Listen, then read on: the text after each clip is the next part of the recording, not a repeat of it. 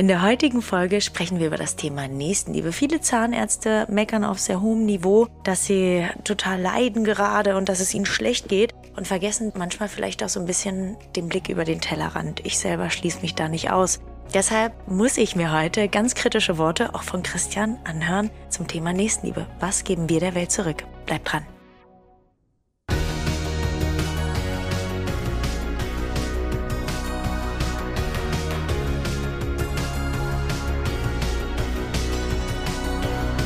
Partner dieses Podcasts ist die Bludenta GmbH mit dem Flash Zahnaufhellungssystem. Ja, Anne, heute sprechen wir über das Thema Nächstenliebe. Und zwar Mahatma Gandhi aus Koblenz fragt, was gibst du der Welt zurück? Ich meine, das kann ein Dentin zahnarztaffines Thema sein, muss es aber nicht. Was es aber ist, ist, wir sind nun mal in einer Einkommensgruppe, der es durchschnittlich besser geht als den meisten anderen Einkommensgruppen. Das führt dazu, dass bei uns auch eine besondere Verantwortung liegt. Das führt vielleicht dazu, dass wir A, medizinisch natürlich eine Verantwortung tragen, aber vielleicht auch eine andere. Und er fragt, was gibst du der Welt zurück? Was kann man als Zahnmediziner zurückgeben? Und ich glaube, das ist mal ein gutes Thema, was wir hier diskutieren könnten, oder? Ja, finde ich auch. Ist ein sehr schönes Thema, liegt mir auch total am Herzen weil ich finde, dass das eigentlich unsere Pflicht ist. Und ich glaube sogar, so weit zu gehen, dass die Pflicht von jedem Menschen ist, irgendwas zurückzugeben. Denn wir hatten ganz, ganz großes Glück gerade in Deutschland. Also nicht nur jetzt als Zahnärztin hatte ich nochmal mehr Glück, aber in Deutschland geboren zu sein, unter den Bedingungen, die wir hier haben, dann die Möglichkeit bekommen zu haben, zur Schule zu gehen. Ich habe tolle Eltern, dann ein Abitur zu machen, zu studieren. Das alles, was ich eigentlich an Glück hatte in meinem Leben, ist ja vielen, vielen anderen Menschen auf der Welt gar nicht zuteil geworden. Und wir profitieren tagtäglich davon, dass es anderen Menschen schlecht geht, wenn man das mal ganz krass sagt. Und deshalb finde ich das so wichtig, dass wir was zurückgeben. Und auch hier kann man bei sich selber anfangen und umso erfolgreicher man damit wird, Sachen zurückzugeben, umso mehr kann man vielleicht auch andere Menschen in seinem Umfeld influenzen. Zum Beispiel gibt es zurzeit, ihr wisst, ich bin so ein Social Media Fan, es gibt einen Influencer, der heißt Mois und der hat ein äh, soziales Experiment gemacht. Das hat er von einem YouTuber aus Amerika übernommen. Der geht in den Supermarkt und sagt zu jemandem, pass auf, ich gebe dir 10 Euro, wenn du sie jetzt nimmst, oder ich gebe der Frau da hinten 1000 Euro. Was möchtest du? Und interessanterweise gibt's gar nicht so wenige, die sagen, hey, gib der Frau die 1000 Euro. Das Coole daran ist, der Mäus macht's dann so, der gibt der Frau die 1000 Euro und demjenigen halt auch nochmal 1000 Euro um das zu belohnen, dass er sozial war. Also ich finde, es ist eine, eine süße Geschichte, die man machen kann. Wir haben uns zum Beispiel dieses Jahr bei Dentiland überlegt, dass wir jetzt gemeinsam mit der Praxis F80, liebe Grüße an dieser Stelle, in den Kinderheim gehen und dort ganz viele Geschenke hinterlassen für die Kids, die einfach nicht die Möglichkeit haben, ein tolles Weihnachtsfest zu feiern mit Geschenken, allem drum und dran. Da wollen wir uns ein bisschen stark machen für die Kids. Ich glaube, das fängt schon im kleinen Kreis an. Also wie gehe ich mit meinen Mitmenschen um? Achte ich auf Nachhaltigkeit? So eine Geschichten. Wie siehst du das, Christian? Ich meine, du sagst es ja schon. Wo sind wir geboren? 90 Prozent des zukünftigen Wertzuwachses oder der Sicherheit, die wir haben, kommt daher, dass du weiß bist, in einer westlichen Demokratie geboren bist und am besten männlich bist. Dann hast du die Wahrscheinlichkeit von 90 Prozent, dass du reich wirst. Ja? Das heißt, du kommst zufällig auf die Welt, purzelst irgendwo hin, hast, wie wir hier in Deutschland haben, vernünftige Schulen, vernünftige Straßen, eine soziale Sicherheit, eine tatsächliche Sicherheit. Du kannst frei an 31 von 32 medizinischen Fakultäten in Deutschland studieren, also zahnmedizinische Fakultäten. Es hängt von dir selber ab. Du hast alle Möglichkeiten, die du hier hast. Und wir sind 86 Millionen Menschen in Deutschland. Wir sind eingebettet in das Schutzschild der EU. Wir sind mittendrin wir sind auch noch der soziale Schmelztiegel für die EU. Es kommen die Leute aus der EU nach Deutschland mit einer vernünftigen Ausbildung und wollen in Deutschland arbeiten. Das nährt unseren Wohlstand zusätzlich. Das heißt, uns geht es so gut dafür, dass wir zufällig genau hier auf die Erde gelangt sind. Wie auch immer. Und wenn man dann irgendwo anders hinschaut, dann kann man sagen, wie geht es denn, wenn man ein Kind in Kenia ist? Ja, oder irgendwo anders, jetzt mal stellvertretend für ganz viele andere Sachen. Was für Startvoraussetzungen hast du? Da hast du eine Startvoraussetzung, dass du zu 1% oder zu 0,1% es schaffen kannst. Und wir schaffen es zu 90%. Ich glaube, wenn man die aktuellen Debatten sieht, die so geführt werden, wie können wir unseren Wohlstand halten? Ist es uns zuzumuten, bei ein Grad weniger durch den Winter zu heizen, ja? Das ist doch eine sehr, sehr traurige Situation. Das ist ein Armutszeugnis, wenn man mal ehrlich ist. Das ist ein absolutes Armutszeugnis. Absolut. Ja. Das kann doch nicht sein, dass uns, uns das sowas von scheißegal ist, wie es allen anderen geht, dass wir am besten unter Kinderarbeit irgendwo das Erdöl herbeschaffen lassen oder was auch immer, irgendwelche Rohmaterialien, dass wir hier nicht frieren. Anstatt mal hier sich auf uns zu konzentrieren, dass wir sagen, okay, wir haben eigentlich genug Sonne, genug Wind, dann muss ich vielleicht mal 1000 Meter von mir ein Windrad ertragen, ne, liebe Bayern und Baden-Württemberger, dann muss man das vielleicht mal ertragen, da ein Windrad hinbauen lassen, das mich dann vielleicht nach einer Woche gar nicht mehr stört, aber dafür wird weder weiterer von Deutschland produzierter oder initiierter Raubbau an der Welt betrieben. Und so kann ich ja auch schon mal ein soziales Gewissen in irgendeiner Art und Weise weiterentwickeln. Ne? Es ist immer so leicht zu sagen, äh, wasch mich, aber mach mich nicht nass. Ja, das heißt, irgendwo anders, irgendwo hernehmen, hierher schaffen und wir werden fetter, wir werden bräsiger, wir fühlen uns wohl. Hauptsache, keiner nimmt irgendetwas von uns weg. Diese Haltung kann nicht funktionieren. Dafür haben wir viel zu viel Ungleichheit.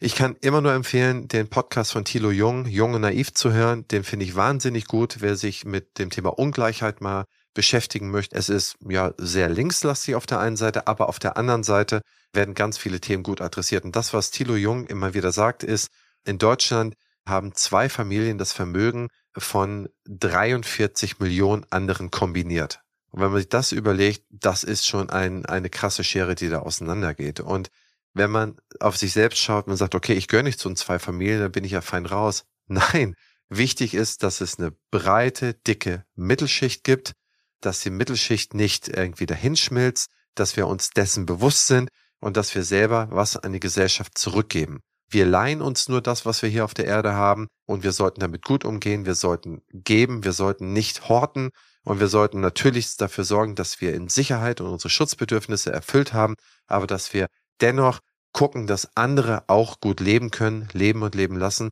und dass wir die anderen Leute mitnehmen.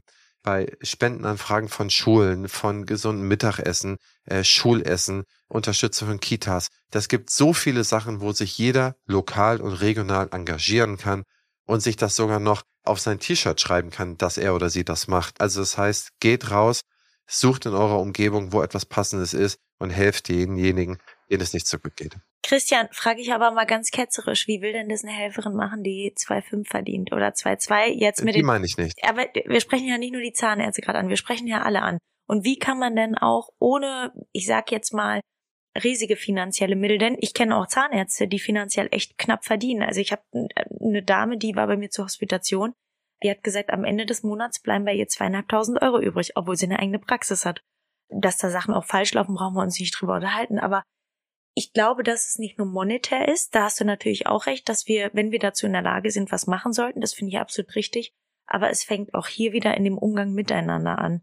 Und wenn wir jetzt die Zahnärzte direkt ansprechen, dann ist es einfach, wie gehe ich mit meinen Mitarbeitern um? Auch hier kann ich der Welt was zurückgeben, indem ich diesen Berufsstand, der ja so super unbeliebt ist, einfach wieder attraktiv mache, indem ich einfach nett bin und fair.